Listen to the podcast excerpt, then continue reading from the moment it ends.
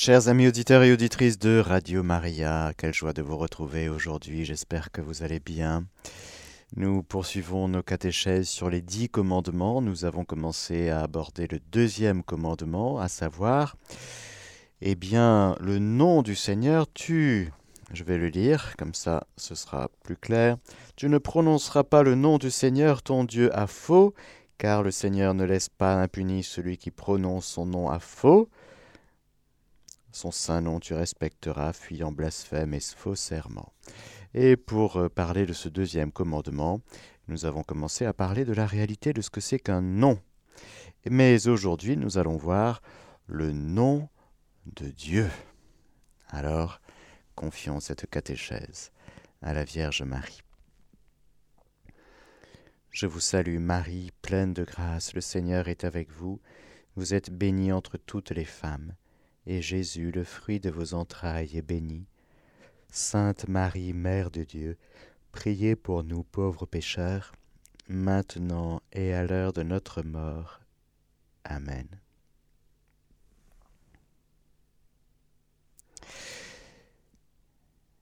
Après avoir murmuré son nom, en frappant à l'oreille du cœur de tout homme, à la suite du péché. Voilà que dans l'histoire sainte, dans l'histoire de la révélation divine, Dieu va dire son nom. Plus que de le murmurer, eh bien pour Dieu, l'homme est prêt à entendre davantage, et voilà qu'il va dire son nom. Ce moment se trouve dans nos Bibles, dans le livre de l'Exode, chapitre 3. Et c'est un moment très important. Voilà que Moïse a quitté, a fui son péché, a fui son crime. Et voilà que le Seigneur le retrouve et je vais lire l'Exode chapitre 3 versets 13 à 15. Alors qu'il faisait paître le petit bétail de Jéthro, son beau-père, prêtre de Madiane. Sur le mont Horeb, Dieu commence à dire J'ai vu, j'ai vu la misère de mon peuple qui est en Égypte, j'ai entendu son cri, devant ses oppresseurs. Oui, je connais ses angoisses. Je suis descendu pour le délivrer de la main des Égyptiens et le faire monter de cette terre vers une terre plantureuse et vaste, vers une terre qui ruisselle de lait et de miel. Maintenant je t'envoie auprès de Pharaon, fais sortir d'Égypte mon peuple les Israéliens. Oula. Alors, Moïse dit à Dieu, Voici, je vais trouver les Israélites, et je leur dis, Le Dieu de vos pères m'a envoyé vers vous. Mais s'ils me disent quel est son nom, que leur dirai-je? Dieu dit à Moïse, Je suis celui qui est. Et il dit, Voici ce que tu diras aux Israélites, Je suis m'a envoyé vers vous. Dieu dit encore à Moïse, Tu parleras ainsi aux Israélites, le Seigneur, le Dieu de vos pères, le Dieu d'Abraham, le Dieu d'Isaac et le Dieu de Jacob, m'a envoyé vers vous. C'est son nom pour toujours. C'est ainsi que l'on m'invoquera de génération en génération. Quand on s'adresse à quelqu'un, on peut s'adresser sans connaître son nom. Mais Moïse pose une très bonne question. Quand ils me diront quel est son nom? Déjà, le nom que le Seigneur révèle de lui-même ne sera pas évidemment le nom d'idole ou de Dieu avec des petits dés, de divinité, non. C'est un nom qui ne correspond à rien de tout cela. Autrement dit, dans cette parole Je suis celui qui est. En hébreu, Eye Eye. Ah, vous connaissez tous l'hébreu comme moi, bien sûr. Ou en grec, Ego Emi On. Je vous lis un petit paragraphe. Ce nom divin n'est plus un pronom par lequel l'homme désigne son Dieu. Non. Ni un substantif qui le situe parmi les êtres. Non. Non, non ou un adjectif qui le qualifie par un trait caractéristique. Non, non. Il est perçu comme un verbe. Il est l'écho sur les lèvres de l'homme de la parole par laquelle Dieu se définit. Cette parole est à la fois un refus un don. Refus de se laisser enfermer dans les catégories de l'homme, et don de sa présence. Je suis celui qui est, je suis celui qui suis, je suis celui qui sera, euh, qui serait, je serai, qui, serai, qui je serai. Bref, ce nom révélé à Moïse en Exode 3, je le répète, est à la fois un refus. Je ne suis pas dans vos catégories. Je ne suis pas de votre race. non, Dieu est Dieu, nous, nous sommes des hommes. Il y a les anges, il y a le monde matériel, il y a le monde minéral, végétal, animal, humain, angélique. Et puis, il y a Dieu. C'est tout autre. Le nom que je vous révèle n'est pas dans vos catégories. C'est tout autre ce qui fonde, frères et sœurs, la transcendance absolue de Dieu, sans laquelle, eh bien, nous serions des idolâtres, car l'idole, elle est fabriquée et faite de main d'homme.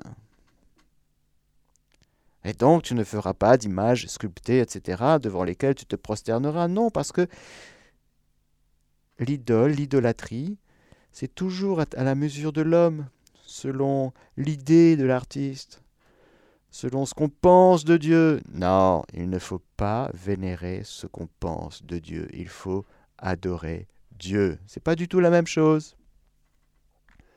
Dieu qui prend la peine de se révéler. Car, frères et sœurs, si Dieu ne se révèle pas d'une manière surnaturelle, eh bien, on va rester limité à la révélation naturelle de Dieu. On dira oui, il y en a un.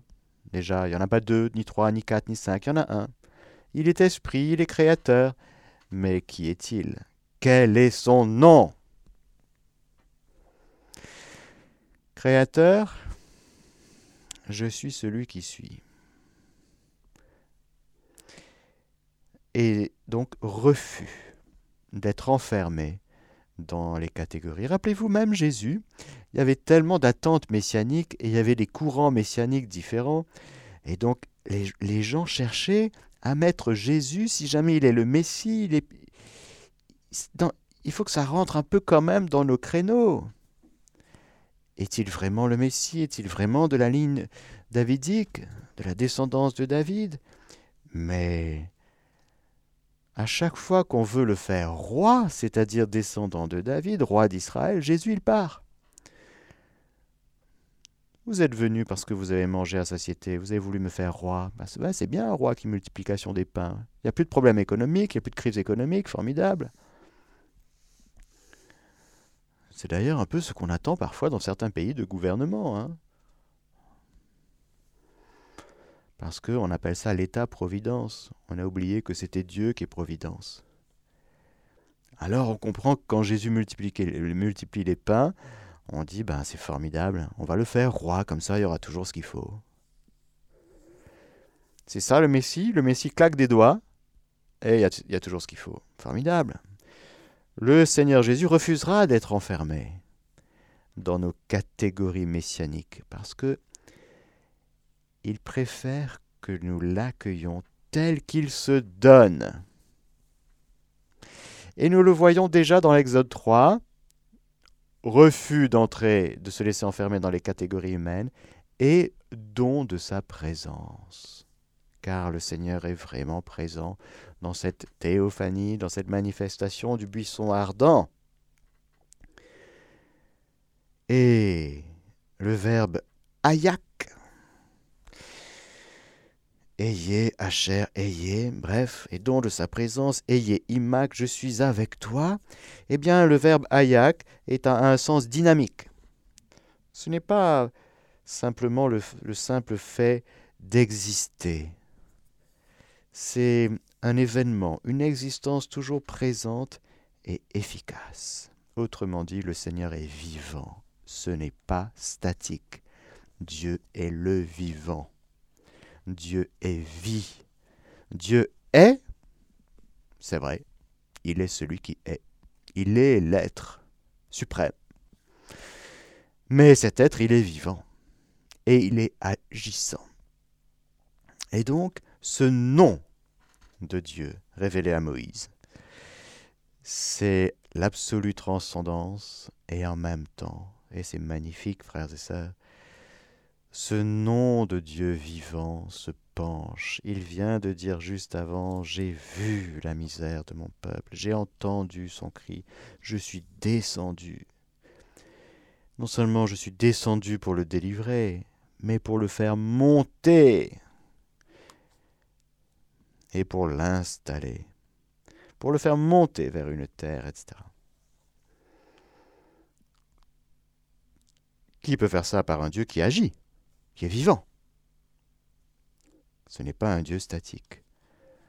Dieu est absolument transcendant, et ce Dieu absolument transcendant, eh bien, il agit, il descend, il voit, il entend le cri, et il vient nous délivrer pour nous faire monter, pour nous sauver. Ce nom, c'est Dieu lui-même. Et Dieu s'identifie tellement à son nom qu'en en parlant, il se désigne lui-même. Et c'est ce nom qui est aimé. C'est ce nom qui est loué. Loué le nom du Seigneur sanctifié. Ce nom redoutable, dit l'Écriture, ce nom éternel, et c'est à cause de son nom qu'il agit lui-même pour Israël, c'est-à-dire pour sa gloire.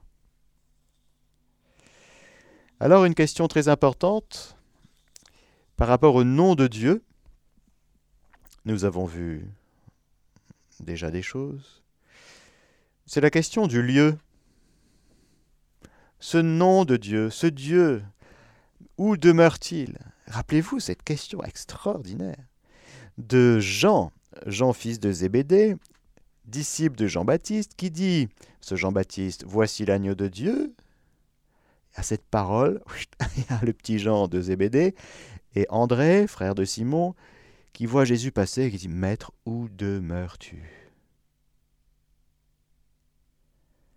Où demeures-tu? C'est-à-dire que la question du lieu est fondamentale. Rappelez-vous Marie-Madeleine, au tombeau vide, et qui devant le jardinier, elle dit Mais où l'as-tu mis? Pour que j'aille le retrouver, le rejoindre, mon Rabouni. Parce que s'il y a Dieu qui est vivant, qui a un nom, qui agit, mais je ne sais pas où le trouver, c'est un peu problématique. Il y a donc la question du lieu. Où Dieu demeure-t-il? C'est une question capitale pour nous, frères et sœurs. Il ne s'agit pas simplement pour nous de croire que Dieu existe et qu'il se fait le rémunérateur de tous ceux qui mettent leur foi en lui, comme dit l'Épître aux Hébreux. Il faut rencontrer ce Dieu. Le lieu où on rencontre Dieu, où demeures-tu, Seigneur, pour que je puisse te rencontrer? Ah, il y a les gens qui savent que Dieu existe. Bon, ben, c'est intelligent. Mais l'as-tu rencontré? Mais je sais pas où il est. Ah ben oui, problème. Et si je te dis où il est, tu vas y aller? Alors, où demeure-t-il, ce Dieu? C'est seulement au lieu choisi par le Seigneur votre Dieu entre toutes vos tribus pour y placer son nom et l'y faire habiter, que vous viendrez pour le chercher. Vous apporterez là vos holocaustes et vos sacrifices, vos dîmes et les présents de vos mains, vos offrandes votives et vos offrandes volontaires, les premiers-nés de vos gros et de votre petit détail, vous y mangerez en présence du Seigneur votre Dieu, et vous vous réjouirez de tous vos travaux, vous et vos maisons, parce que le Seigneur ton Dieu t'a béni. Autrement dit, le temple. Ah Voilà que Dieu, qui est tout là-haut, absolument transcendant, il a choisi un lieu pour y mettre son nom. Pour y mettre son nom, c'est marqué. C'est seulement au lieu choisi par le Seigneur, c'est lui qui a choisi le lieu. Ce n'est pas nous. Pour y placer son nom et l'y faire habiter, pour que tu puisses venir le chercher, le trouver, le prier, le louer, l'adorer, etc. Et puis vivre cette prière avec tous les sacrifices, etc. Bon, qui demanderont d'être purifiés, oui, mais il y a un lieu, le temple de Jérusalem. Avec une architecture tout à fait particulière, au centre de laquelle il y a le Saint des Saints, lieu de la présence précisément, de la chérina, de la présence de Dieu. Lieu où une fois par an le grand prêtre pouvait entrer le jour de l'expiation, le jour du grand pardon. Quelle pédagogie merveilleuse, frères et sœurs, de la part du Seigneur, absolument transcendant, que de nous donner un lieu géographique vers lequel on peut monter en pèlerinage, car on monte à Jérusalem. Il y a des psaumes de montée. On se déplace pour aller à Jérusalem. On fait une démarche spirituelle. Alors tout est bien calibré dans la religion juive. Il y a des fêtes de pèlerinage. C'est un peuple en marche, un peuple qui se déplace vers le lieu de la présence du nom du Seigneur.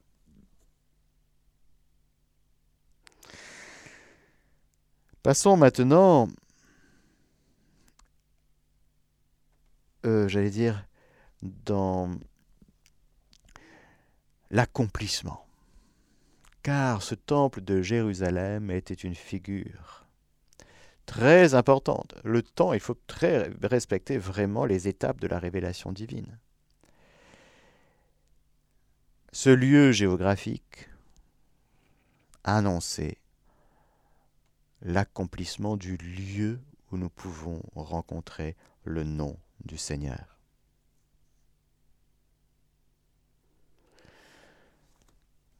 Allons dans le prologue de l'Évangile selon Saint Jean, où Jésus est désormais le lieu, le Verbe s'est fait chair, et il a planté sa tente parmi nous. Parce qu'évidemment, la tente, la tente de la rencontre durant le séjour dans le désert pour le peuple, c'est vraiment une tente du voyage. la tente où Moïse rencontrait le Seigneur, mais qui se déplaçait de lieu en lieu. Le temple de Jérusalem, c'est fixe, ça y est, on a trouvé, on a bâti, on a construit, c'est du solide. Lorsque Saint Jean nous dit dans le prologue, le Verbe s'est fait chair et il a habité parmi nous. Il a planté sa tente parmi nous et nous avons contemplé sa gloire, la gloire qu'il tient de son Père comme Fils unique, nous avons contemplé sa gloire, plein de grâce et de vérité. Nul n'a jamais vu Dieu, le Fils unique qui est tourné vers le sein du Père lui l'a fait connaître. Nous sommes devant la révélation de celui qui est le temple.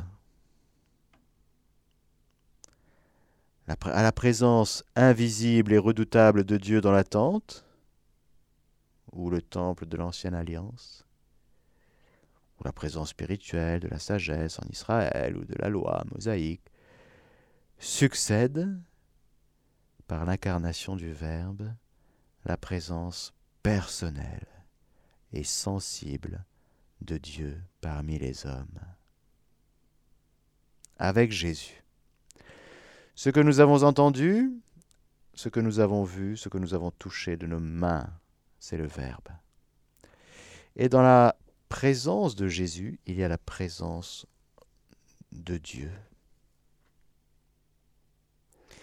Cette présence manifestée à Moïse dans le, buisson ardent. Cette présence de Dieu dans le temple, voilà que Jésus va se révéler comme le temple. Détruisez ce temple et en trois jours je le rebâtirai et lui parler du temple de son corps. Ce sera un grief d'accusation d'ailleurs dans le procès de Jésus. Ah, il a dit détruisez ce temple. Ben, ça se fait pas, ben non, parce que c'est quand même le lieu de la présence de Dieu. Oui, mais vous en avez fait une maison de brigands et de commerce. De cette maison de mon Père. Voyez à quel point Jésus respecte le temple. Il l'appelle la maison de mon Père, qui est une maison de prière. Mais tout le mystère du temple, tout le mystère de la prière, tout le mystère du pèlerinage, on se déplace pour aller vers le temple de Jérusalem.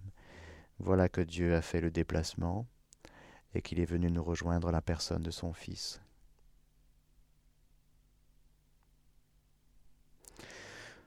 De sorte que Jésus lui-même dira, dans sa prière qu'on appelle sacerdotale, J'ai manifesté, Père, ton nom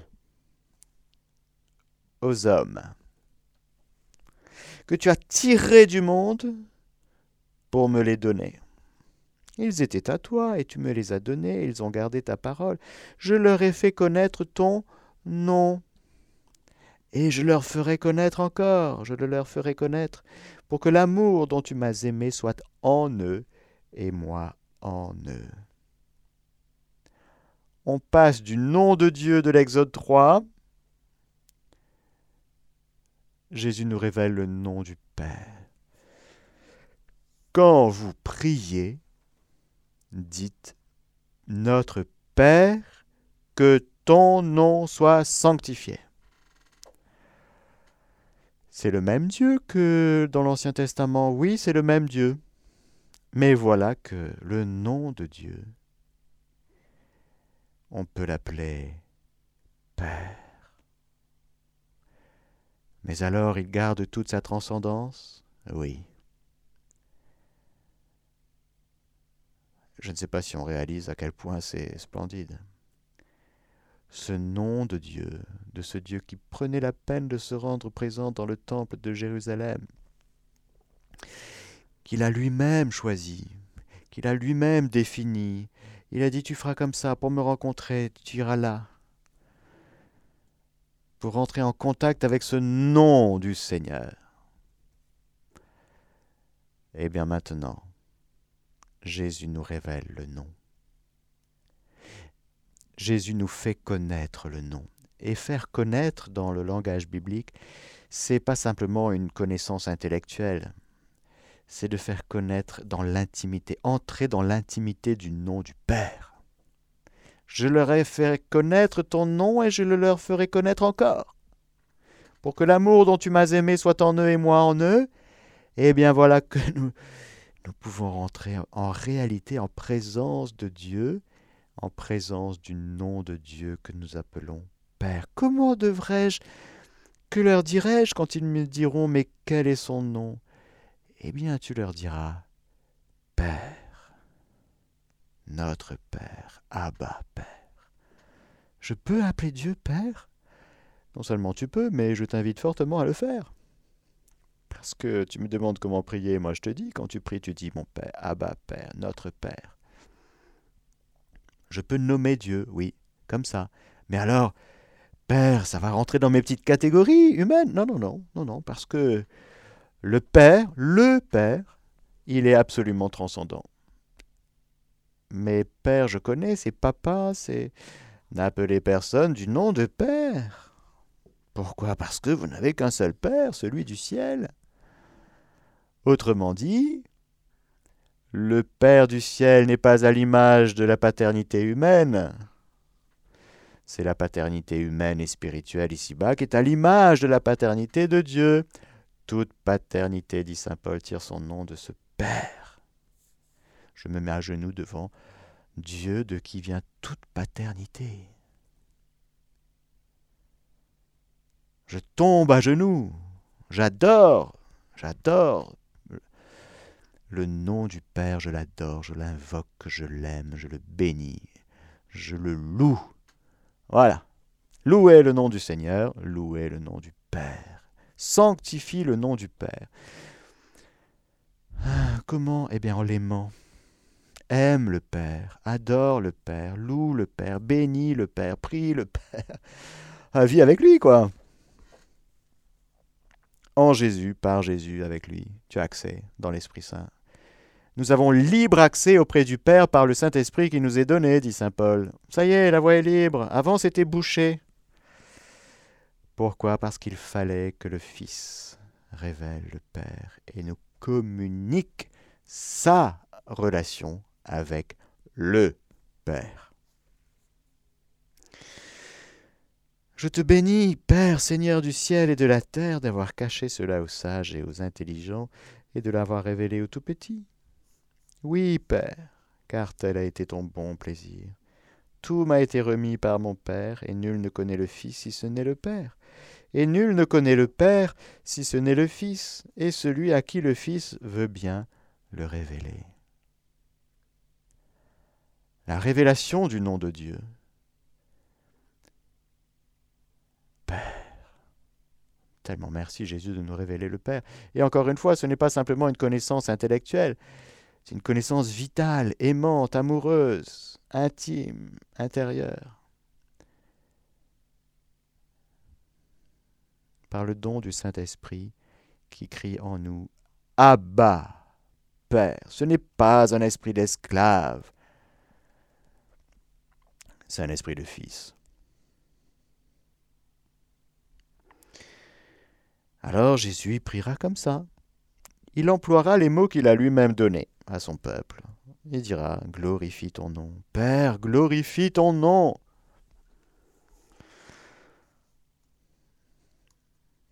Du ciel vint alors une voix, je l'ai glorifié, et de nouveau je le glorifierai. Le nom du Père. Parlons maintenant du nom de Jésus. Tu l'appelleras du nom de Jésus. Dieu sauve, car il est venu sauver son peuple de ses péchés. Et c'est au nom de Jésus que les malades sont guéris. Plus précisément, en son nom. C'est en son nom que les démons sont expulsés les démons ont une frayeur. en présence de Jésus, eh ben ça y est, ils sont perdus, quoi. Donc ils paniquent, quoi. Ils paniquent, ils fuient, ça y est, c'est terminé pour eux. C'est dans le nom de Jésus que les miracles s'opèrent. C'est dans le nom de Jésus que nous trouvons surtout le salut. le salut, la rémission de nos péchés et l'accès à la vie éternelle. Et ce n'est que en Jésus, dans le nom de Jésus, que nous avons accès à la vie éternelle, au salut. Car il n'y a pas d'autre nom, nous dit l'Écriture en Philippiens, il n'y a pas d'autre nom par lequel nous soyons sauvés, ni ici-bas, sur terre, aux enfers. Personne, personne et nulle part. Personne et nulle part Toujours la question du lieu, question de l'identité et la question du lieu. C'est-à-dire qu'en dehors de Jésus, il n'y a pas de sauveur. Et nulle part. Tu peux aller partout. Eh bien, si tu ne trouves pas Jésus, tu ne trouves pas de sauveur. Tu peux faire sept fois le tour du monde. Si tu ne rencontres pas Jésus, ben, tu peux continuer à tourner. Tu peux continuer à chercher parce que tu n'as pas trouvé le Sauveur. Parce que le Sauveur, c'est Jésus. C'est pourquoi les apôtres et nous, frères et sœurs, nous invoquons le nom du Seigneur. Ce passage de la lettre aux Romains au chapitre 10, versets 9 à 13, est à savoir par cœur, non seulement dans nos mémoires, mais dans nos cœurs. Si tes lèvres confessent que Jésus est Seigneur, et si ton cœur croit que Dieu l'a ressuscité des morts, tu seras sauvé. Car la foi du cœur obtient la justice, et la confession des lèvres le salut. L'Écriture ne dit-elle pas Quiconque croit en lui ne sera pas confondu? Aussi bien n'a-t-il pas de distinction entre juifs et grecs, tous ont le même Seigneur, riche envers tous ceux qui l'invoquent. En effet, quiconque invoquera le nom du Seigneur sera sauvé. Qui donc dois-je invoquer, c'est-à-dire appeler du dedans pour être sauvé? Baal? Non. Baal d'Aquin? Non. Ballerine Non. Prenez tous les balles, ça marche pas. Vous pouvez essayer, hein. vous pouvez vous taillader, vous pouvez tourner autour du, de l'hôtel, euh, vous pouvez... Élie, il a un peu provoqué les 450 euh, prophètes du Baal. Non seulement il les a provoqués, mais il les a égorgés après. Mettez de l'eau là, non seulement sur l'autel, mais autour, euh, sur le bois, sur partout, partout. Mettez de l'eau, inondez ça d'eau, vous allez voir. Vous allez voir qu'il n'y a qu'un seul nom. C'est le nom du Dieu d'Israël. Et le feu est descendu. Pourquoi? Parce qu'il a invoqué le Dieu vrai, véritable et qui sauve. Il a invoqué. Il n'a pas simplement évoqué le nom d'un Dieu. Il a invoqué du dedans le nom du Seigneur. Et quiconque invoquera le nom du Seigneur sera sauvé. Le nom du Seigneur, il nous est révélé. Je vous ai dit, Père, quand tu pries, Père, notre Père, tu seras sauvé. Parce que tu le pries avec moi, prie avec Jésus dans l'Esprit Saint, et tu verras. Invoque aussi le nom de Jésus. Appelle du dedans Jésus. Tu as une tentation, invoque Jésus. Tu as des hésitations, tu invoques Jésus, appelle-le du dedans. Pourquoi? Parce que là, on arrive à une révélation merveilleuse. C'est la question du lieu aussi. Où est-ce qu'il est pour que je l'invoque du dedans?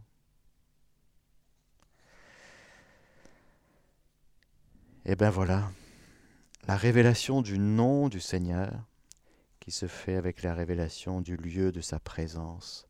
Nous avons vu le buisson ardent, nous avons vu les temps de la rencontre pendant le désert, nous avons vu la personne de Jésus, ce temple. Eh bien le temple, nous sommes devenus. Nous, notre corps, notre cœur, notre personne. Le temple du Dieu vivant. Nous pouvons donc invoquer le nom du Seigneur en faisant l'économie de pèlerinage géographique. Nous n'avons plus besoin d'aller à Jérusalem, nous n'avons plus besoin, même si c'est bien de faire des pèlerinages, c'est pas ça que je dis, comprenez bien. Mais c'est que le lieu de la rencontre avec Dieu, c'est Jésus, et que ce Jésus a fait de nos cœurs le temple du Saint-Esprit, le lieu de sa présence. Si tu veux rencontrer Dieu, il faut donc que tu ailles dans ce cœur nouveau je dis bien nouveau, pas ancien. Ce cœur nouveau que le Seigneur est venu restaurer, détruisez ce temple et je le rebâtirai en trois jours. Par sa mort et sa résurrection, il a fait de ton cœur un temple vivant, un temple saint où tu peux rencontrer le Seigneur 24 heures sur 24, 7 jours sur 7, même les jours fériés. À chaque instant, il suffit d'y aller dans ce lieu, dans ce temple. que nous sommes devenus nous-mêmes par la puissance de Dieu. Car il y a une grande différence entre avant Jésus et après Jésus, c'est que désormais, grâce à Jésus, grâce à sa mort et à sa résurrection et au don du Saint-Esprit, nous pouvons rencontrer en vérité le vrai Dieu, pas comme les Samaritains qui vont sur le mont Garizim. L'heure vient et c'est maintenant que les adorateurs que cherche le Père, eh bien, ils adoreront en esprit en vérité. Ce n'est ni sur le mont Garizim, ni à Jérusalem. Mais c'est où? C'est où? C'est en Jésus. Mais encore, en Jésus, par Jésus, dans ton cœur. Alors, voilà que ça change tout. Nous avons donc parlé du nom du Seigneur. Dans ce deuxième commandement qui nous dit, eh bien, à l'égard de ce nom de Dieu, eh bien, il est interdit d'abuser du nom du Seigneur. C'est-à-dire tout usage inconvenant du nom de Dieu, de Jésus-Christ, de la Vierge Marie et de tous les saints. Par exemple, comme dit le catéchisme paragraphe 2147, les promesses faites à autrui au nom de Dieu engagent l'honneur, la fidélité, la véracité et l'autorité divine. Elles doivent être respectées en justice. Leur être infidèle, c'est abuser du nom de Dieu et, en quelque sorte, faire de Dieu un menteur. Il faut faire attention avec les promesses faites à autrui au nom du Seigneur. Il ne faut pas abuser du nom du Seigneur, autrement dit, l'user avec euh, euh, superficialité. C'est pas rien le nom du Seigneur. Le blasphème, évidemment, s'oppose directement au deuxième commandement. Il consiste à proférer contre Dieu, intérieurement ou extérieurement, des paroles de haine, de reproche, de défi, à dire du mal de Dieu, à manquer de respecter envers lui dans ses propos, à abuser du nom de Dieu. Saint Jacques, dans sa lettre, réprouve ceux qui blasphèment le beau nom de Jésus qui a été invoqué sur eux. L'interdiction du blasphème s'étend aux paroles contre l'Église du Christ, les saints, les choses sacrées. Il est encore blasphématoire de recourir au nom de Dieu pour couvrir des pratiques criminelles, réduire des peuples en servitude, torturer ou mettre à mort, bien sûr, L'abus du nom de Dieu pour commettre un crime provoque le rejet de la religion, évidemment. Le blasphème est contraire au respect dû à Dieu et à son saint nom. Il est de soi un péché grave. Alors, frères et sœurs, aujourd'hui, on va faire attention à sanctifier le nom de Dieu. Que ton nom, Père, soit sanctifié, et on fera attention intérieurement, extérieurement, dans nos paroles de haine, de reproche, de défi. On va pas dire du mal de Dieu. Ben non. Ni du Christ, ni de l'Église, ni des saints, ni des choses sacrées. Ah bah tiens, c'est bien ça. Hmm? Et on n'oubliera pas d'aller se confesser si jamais on a on n'a pas respecté ce magnifique commandement que le Seigneur nous donne les jurons, qui font intervenir le nom de Dieu sans intention de blasphème, sont un manque de respect envers le Seigneur. Le second commandement interdit aussi l'usage magique du nom divin. Je vous donne la bénédiction du Seigneur, que le Seigneur Tout-Puissant vous bénisse, le Père, le Fils et le Saint-Esprit. Amen. Chers auditeurs de Radio Maria, c'était la catéchèse du Père Mathieu que vous pouvez réécouter en podcast sur notre site internet www.radiomaria.fr.